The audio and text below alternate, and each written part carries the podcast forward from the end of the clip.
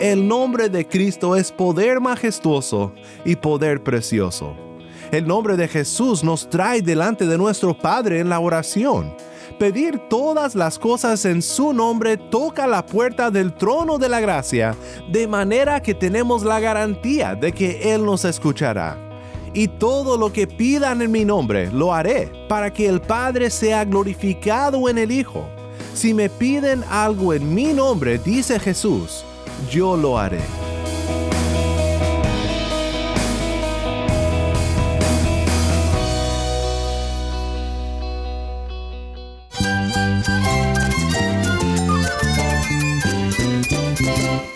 Cristo es la esperanza. Cristo es mi Señor y mi Salvador. Cristo ha transformado mi vida. Cristo es la viña. Separado de Él, nada puedes hacer. Cristo es el camino, la verdad y la vida. Jesús es mi todo. El único descanso, la única paz verdadera es con Jesucristo. Estás escuchando a El Faro de Redención, Cristo desde toda la Biblia para toda Cuba y para todo el mundo.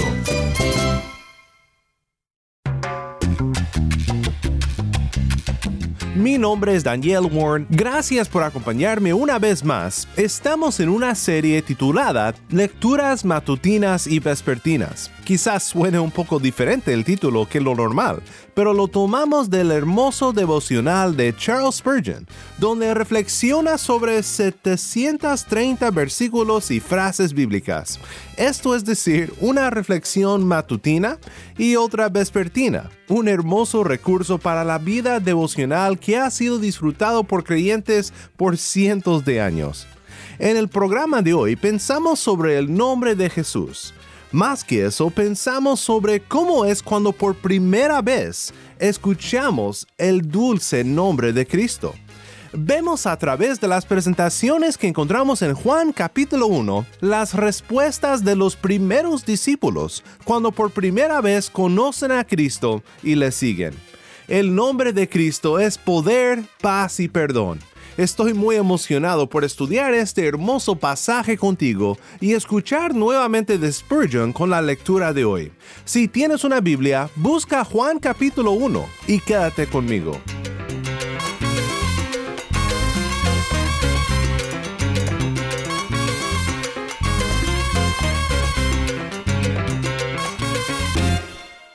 El faro de redención comienza ahora con fiel, canta por gracia.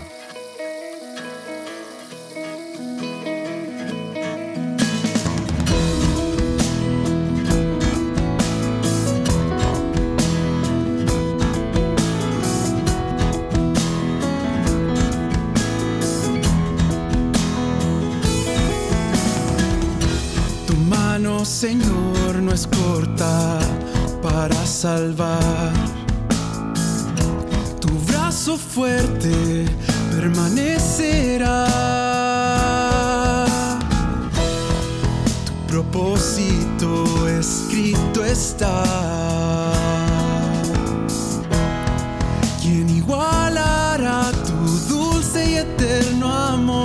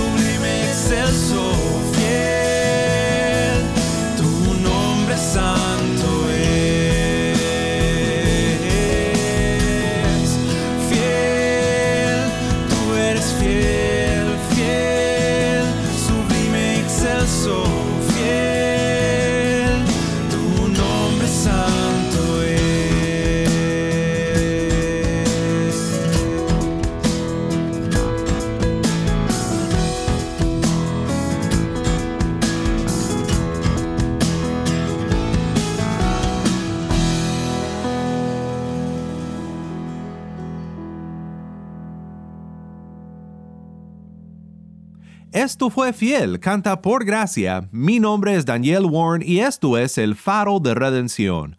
Cristo desde toda la Biblia, para toda Cuba y para todo el mundo.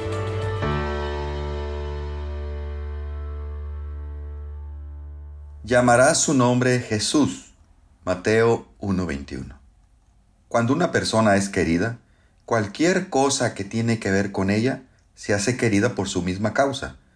Así tan preciosa es la persona del Señor Jesús en el concepto de todos los creyentes, que cada una de las cosas tocantes a Él la consideran de inestimable valor. Mirra, aloes y casia exhalan todos sus vestidos, dice David, como si los vestidos mismos del Salvador fueran tan embalsamados por su persona que Él no podría sino amarlos. En verdad, no hay lugar que aquellos santificados pies hayan pisado, no hay palabra que aquellos benditos labios hayan expresado. No hay siquiera un pensamiento que su amorosa palabra haya revelado que no nos sea precioso más allá de toda ponderación. Y esto es también verdadero en cuanto a los nombres de Cristo. Son todos dulces a los oídos del creyente. Ya se le llame el esposo de la iglesia, su novio o su amigo, ya se le designe como el Cordero inmolado desde la fundación del mundo o el rey, o el profeta, o el sacerdote. Cada uno de los títulos de nuestro Maestro, Shiloh, Emanuel, admirable, Dios fuerte y consejero, cada uno de sus nombres es igual al panal que destila miel cuyas gotas son deliciosas. Pero si para el oído del creyente hay un nombre más dulce que otro, ese nombre es Jesús. Jesús, este es el nombre que hace que las arpas del cielo toquen armoniosamente. Jesús, la vida de todos nuestros goces. Si hay un nombre más fascinador que otro, más gracioso que otro, ese nombre es Jesús.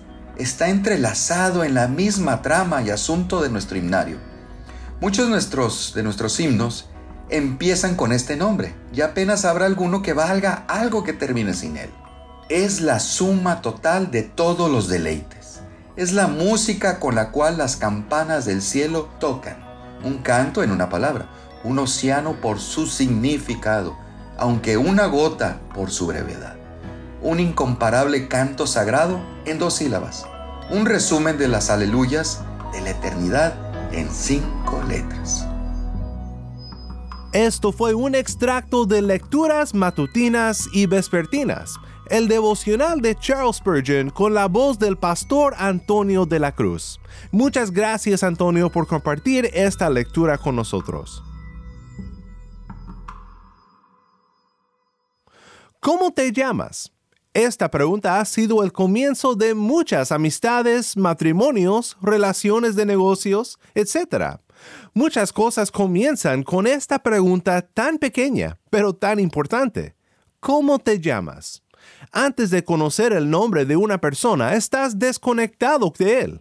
Puedes conocer mucho sobre él, quizás lo hayas visto muchas veces, pero hasta que te sea presentado por nombre, no tienes acceso, no lo conoces. Tan solo puedes decir, hey tú, pero ya de ahí no hay mucho que puedes hacer hasta conocer el nombre de una persona. Hoy quiero considerar contigo la presentación más importante que jamás experimentarás. Cuando conoces a una nueva amistad, empiezas a disfrutar de su compañerismo y tienes la dicha de compartir cosas con una persona que parece haberte conocido desde antes. En el libro clásico de C.S. Lewis, Los Cuatro Amores, él observa esta realización que tienes cuando te das cuenta de que ves el mundo de la misma forma que un nuevo conocido. La amistad nace en el momento preciso, escribe Luis, el momento preciso cuando uno le dice a otro, ¿qué? ¿Tú también? Pensé que yo era el único que pensaba así. Pues conocer a una persona con quien te enamorarás muchas veces comienza así también, ¿no es así? Te asombra que ves al mundo de la misma manera que otra persona y sientes que la habías estado buscando por mucho tiempo.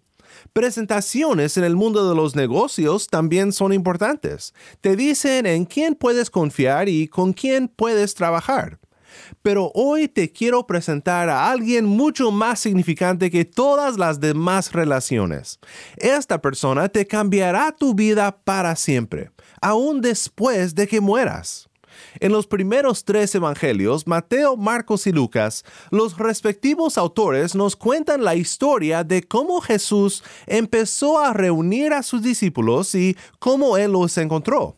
Pero en Juan capítulo 1 vemos todo más desde la perspectiva de los discípulos que vienen a Cristo. Y vemos aún más cómo conocer a Cristo es la presentación más importante que experimentarán en toda su vida.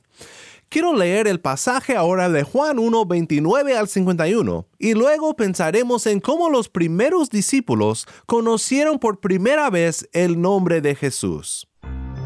Al siguiente día, vio Juan a Jesús que venía a él y dijo, He aquí el Cordero de Dios que quita el pecado del mundo. Este es de quien yo dije, después de mí viene un hombre que es antes de mí, porque era primero que yo, y yo no le conocía, pero por esto vine bautizando con agua para que él fuera manifestado a Israel. Además, Juan testificó diciendo, Vi al Espíritu que descendía del cielo como paloma y que permaneció sobre él. Yo no le conocía, pero el que me envió a bautizar con agua me dijo, sobre quien veas descender el Espíritu y permanecer sobre él, ese es el que bautiza con Espíritu Santo. Y yo le he visto y testifico que este es el Hijo de Dios. Al siguiente día estaba otra vez Juan, y con él dos de sus discípulos. Y mirando a Jesús que andaba por allí, dijo, He aquí el Cordero de Dios. Los dos discípulos le oyeron hablar y siguieron a Jesús. Volviéndose Jesús y viendo que le seguían, les dijo, ¿Qué buscáis? Ellos le dijeron, Rabí, que significa maestro. ¿Dónde vives? Les dijo, Venid y ved. Fueron y vieron donde vivía, y se quedaron aquel día con él, porque era como la hora décima. Andrés, hermano de Simón Pedro, era uno de los dos que habían oído a Juan, y habían seguido a Jesús. Aquel encontró primero a su hermano Simón, y le dijo, Hemos encontrado al Mesías, que significa Cristo, y le trajo a Jesús. Mirándole Jesús dijo, Tú eres Simón, hijo de Jonás. Tú serás llamado Cefas. Es decir, Pedro. Al siguiente día, Jesús quiso ir a Galilea. Encontró a Felipe y le dijo, Sígueme.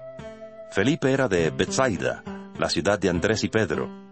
Felipe encontró a Natanael y le dijo, Hemos encontrado a aquel de quien escribieron Moisés en la ley y también los profetas, a Jesús, hijo de José de Nazaret. Natanael le dijo, ¿De Nazaret puede salir algo bueno? Respondió Felipe, Ven y ve. Cuando Jesús vio a Natanael, que se le acercaba, dijo de él, He aquí un verdadero israelita en quien no hay engaño. Le dijo Natanael, ¿De dónde me conoces? Jesús le respondió, Antes que Felipe te llamara, cuando estabas debajo de la higuera te vi.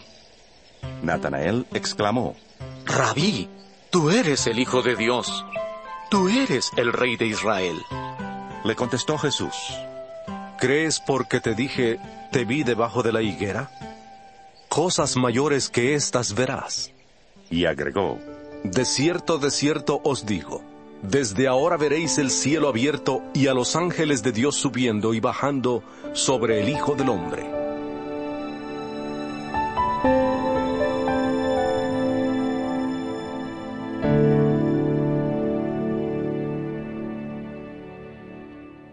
Nuevamente esto fue Juan 1, versículos 29 al 51.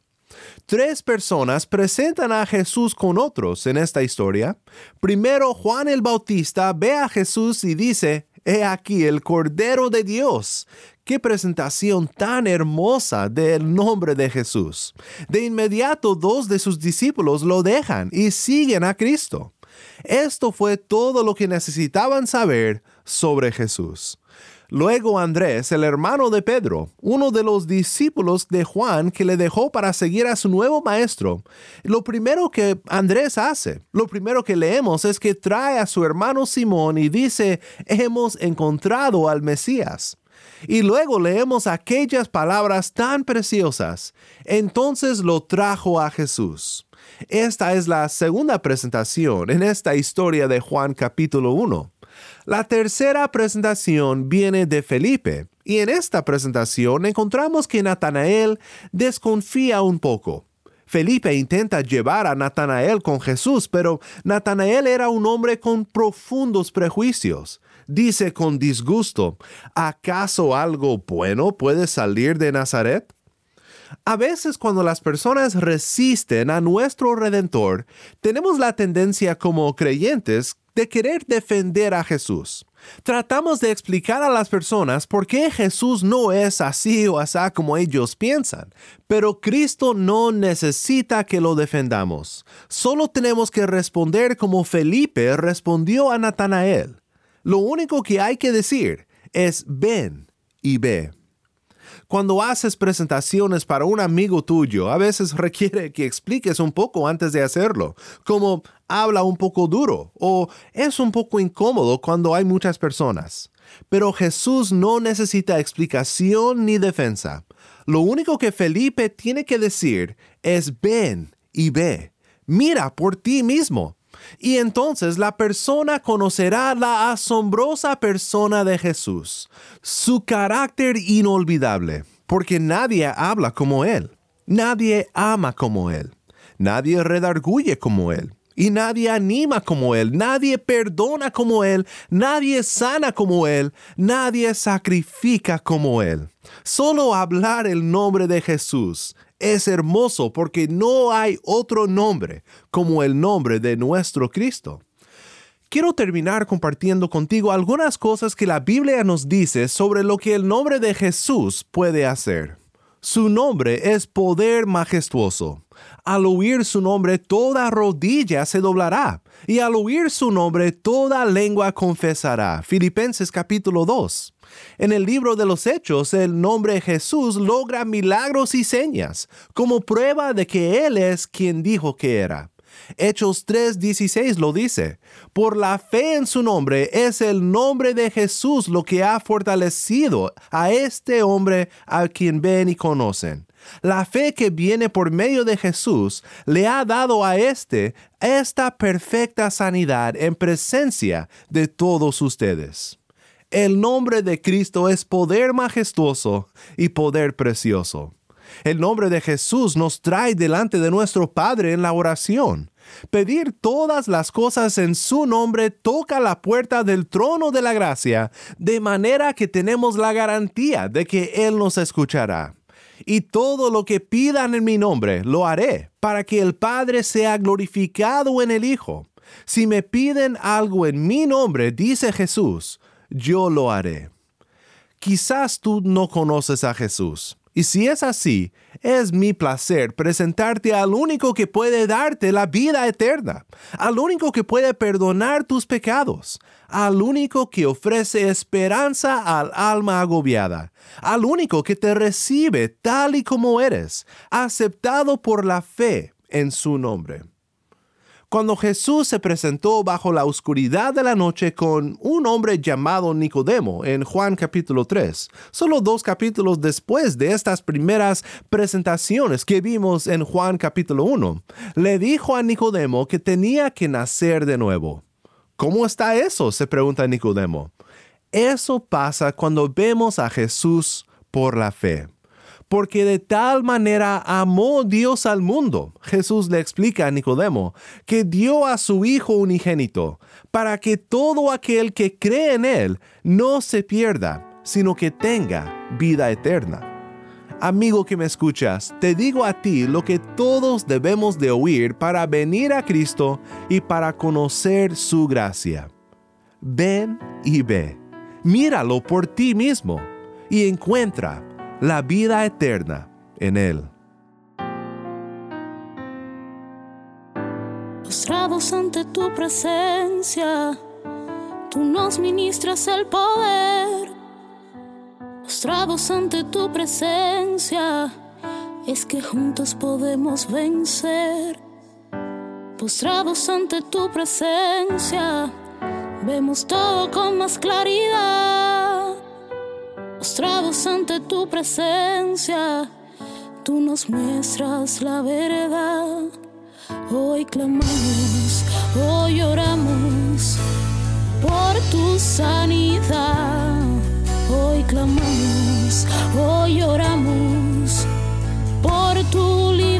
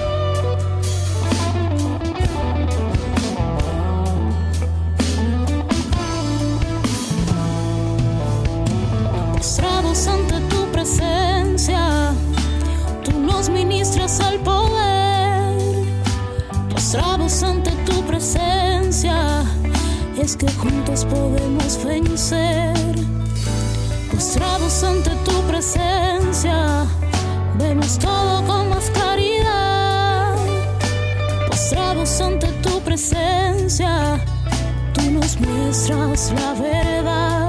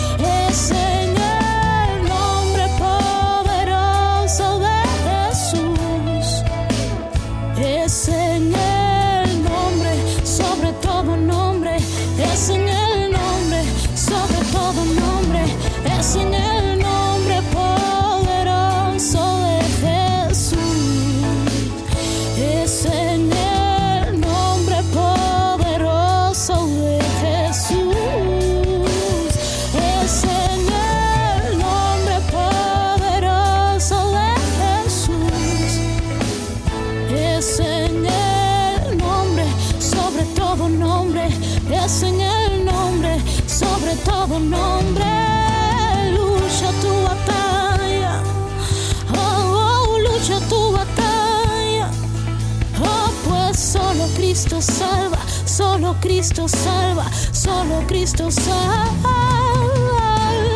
Lucha tu batalla. Oh, lucha tu batalla.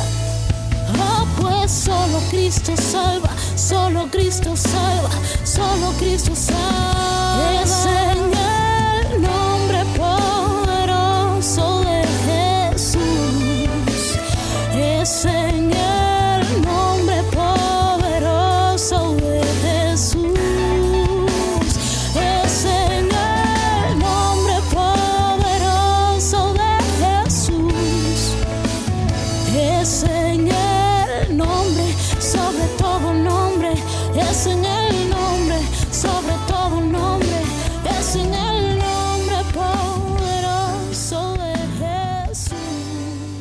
En el nombre de Jesús canta nuestra amiga cubana Jackie Miranda. Mi nombre es Daniel Warren y esto es El Faro de Redención.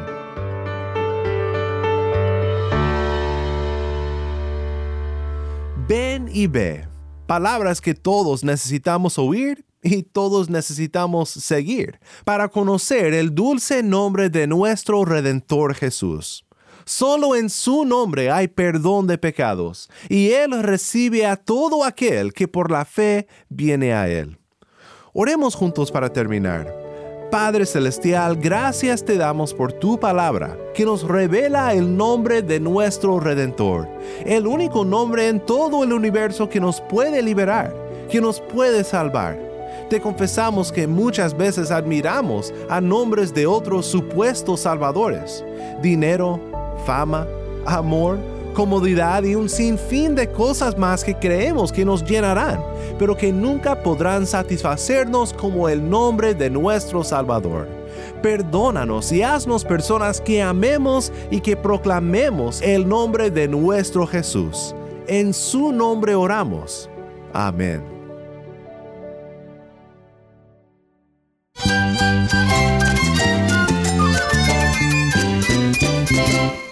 Faro de Redención es un ministerio de Haven Ministries. De lunes a viernes nos reunimos con un solo propósito, celebrar la obra de Cristo Jesús y la redención que se encuentra solo en Él. Nuestro deseo siempre es alabar a Dios juntos con música cristiana, agradecerle por su obra en la vida de personas transformadas por su gracia y ver a Cristo en toda la Biblia. La noche puede ser oscura, pero la luz de Cristo, como un faro resplandeciendo su luz en la costa de Cuba, nos guía con seguridad al puerto. Esta es la misión del Faro de Redención, un ministerio que se realiza por la generosidad de hombres y mujeres que comparten nuestro anhelo de animar a la iglesia y evangelizar a los perdidos en Cuba. Quiero agradecer a todos los que se han unido a esta misión con sus oraciones y su apoyo. Nuestro deseo es que este programa sea un obsequio de amor para la iglesia de este lugar. Si estás en sintonía fuera de Cuba, te pido que por favor consideres hacer un donativo a la obra de este ministerio apoyado por el oyente. O considere apoyarnos como un guardián del faro. Guardianes del faro se comprometen a dar mensualmente y a orar regularmente. Para hacer tu donativo, puedes llamar a las oficinas de Haven Ministries en los Estados Unidos llamando al número 1-800-65-42-83-6. De nuevo, nuestro número en los Estados Unidos es 1-800-654-2836. O puedes visitarnos en nuestra página web elfaroderedención.org. Me encantaría saber de ti puedes escribirme al correo electrónico ministerio arroba de y síguenos en las redes sociales buscando arroba faro de redención.